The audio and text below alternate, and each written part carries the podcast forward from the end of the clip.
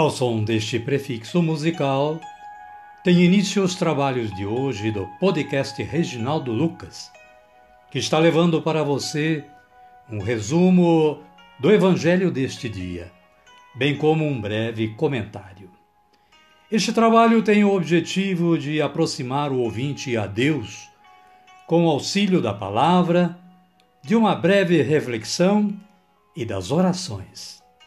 Utilizamos para a elaboração deste trabalho a Agenda Espiritual da Paulus, intitulada Dia a Dia com o Evangelho.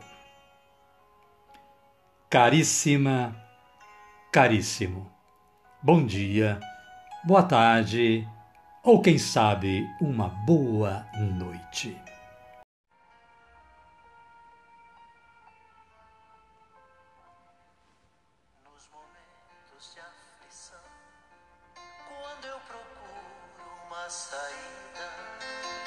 Hoje é 9 de setembro de 2022, sexta-feira, a 23 terceira semana do tempo comum.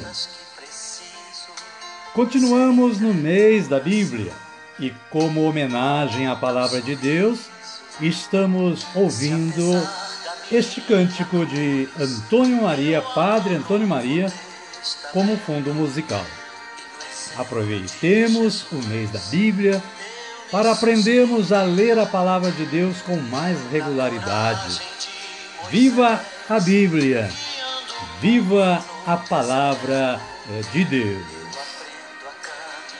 Amada, amado de Deus, com base no aplicativo Liturgia Diária da Canção Nova, o santo de hoje, dentre muitos outros que existem, é São Pedro Claver, padroeiro das missões católicas entre os negros. São Pedro Claver nasceu na Catalunha em 1581. Iniciou os estudos teológicos em Barcelona. Foi destinado à missão de Nova Granada, como era denominada a atual Colômbia. Foi ordenado sacerdote em 1616. Permaneceu na missão entre os escravos por 44 anos, trabalhando com os escravos afro-americanos. Pedro tornou-se servo dos negros para sempre. As costas litorâneas transformaram-se em campo de apostolado para o jovem jesuíta. Pedro entrava no mar para encontrar os negros e levar-lhes comida, ajuda e conforto. Curava as suas feridas, pedia esmola para comprar-lhes vestidos e matar sua fome.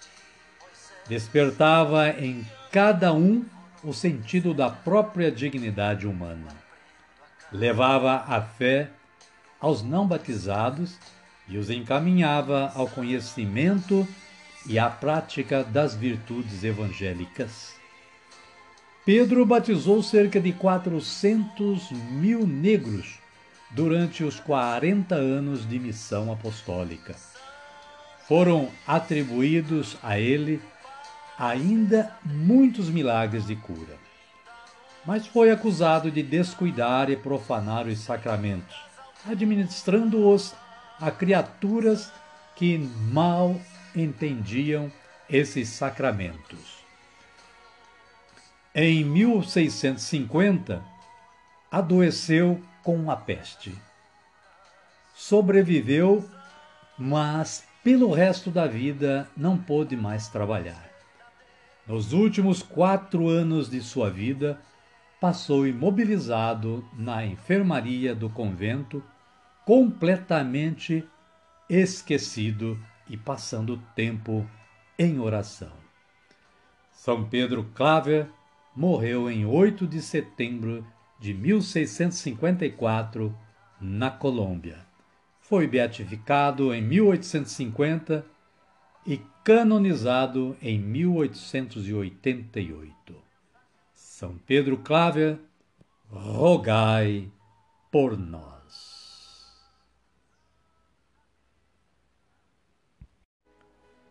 Caríssima e caríssimo, as leituras de hoje são estas. Primeira carta de São Paulo aos Coríntios, capítulo 9, versículos 16 a 19 e versículos 22b a 27. Paulo fala do direito de viver do ministério e aborda a questão da disciplina, comparando-se aos atletas. O salmo responsorial está no número 83, versículos 3 a 6 e versículo 12. A antífona é: Quão amável, ó Senhor, é vossa casa. E o Evangelho de Jesus Cristo segundo Lucas, está no capítulo 6, versículos 39 a 42. Fala da parábola do cego e também do julgar. O versículo 41 fala: Por que você repara no cisco que está no olho do seu irmão e não percebe a trave que está em seu próprio olho? Amém, querida? Amém, querido? Então nós vamos orar. Vamos pedir a força do Espírito Santo para o nosso trabalho e para a nossa vida. Vinde, Espírito Santo, e enchei os corações dos vossos fiéis, e acendei neles o fogo do vosso amor. Enviai o vosso Espírito, e tudo será criado, e renovareis a face da terra. Oremos.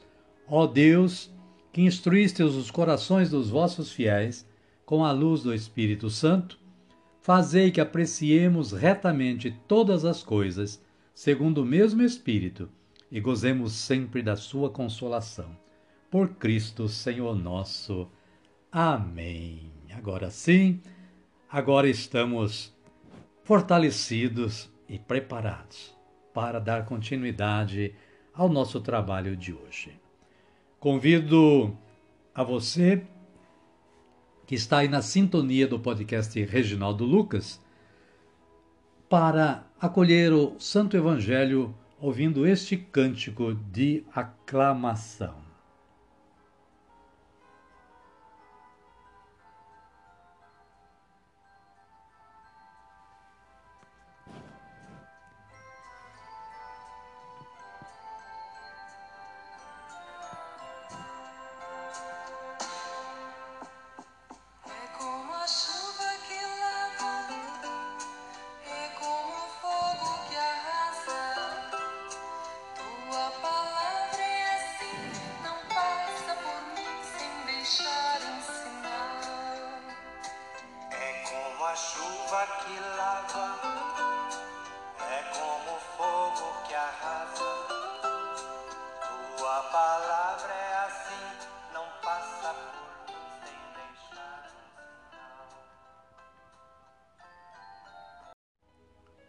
O Senhor esteja conosco, Ele está no meio de nós.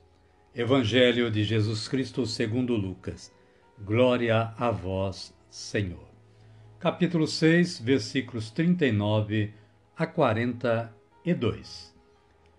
Naquele tempo, Jesus contou uma parábola aos discípulos. Por acaso um cego consegue guiar outro cego? Os dois não cairão num buraco? O discípulo não está acima do mestre. E todo discípulo bem preparado será como o seu mestre. Porque você repara no cisco que está no olho de seu irmão e não percebe a trave que está em seu próprio olho? Como pode você dizer a seu irmão: Irmão, deixe-me tirar o cisco que está no seu olho? Se você não enxerga a trave que está no seu próprio olho.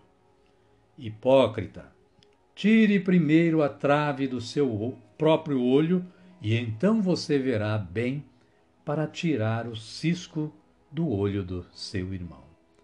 Palavra da salvação. Glória a vós, Senhor. Amada, amado de Deus. O breve comentário da Paulus diz o seguinte: Falta-nos capacidade para conhecermos o que se passa no íntimo de outra pessoa. Qualquer juízo está sujeito a não corresponder à verdade. Isso, conforme a gravidade, pode configurar-se como calúnia e certamente um dos maiores pecados do ser humano. Em geral, somos compassivos e benévolos com nossos próprios erros e carrascos em relação aos defeitos dos outros. Jesus nos ensina a considerar primeiro o mal que existe em nós. Então, seremos mais compreensivos e mais tolerantes em relação ao próximo. O famoso pensador chinês Confúcio dizia: Quando vires um homem bom, tenta imitá-lo. Quando vires um homem mau, examina-te a ti mesmo. Quando enxergamos um defeito em nossos semelhantes, não será porque ele já existe em nós?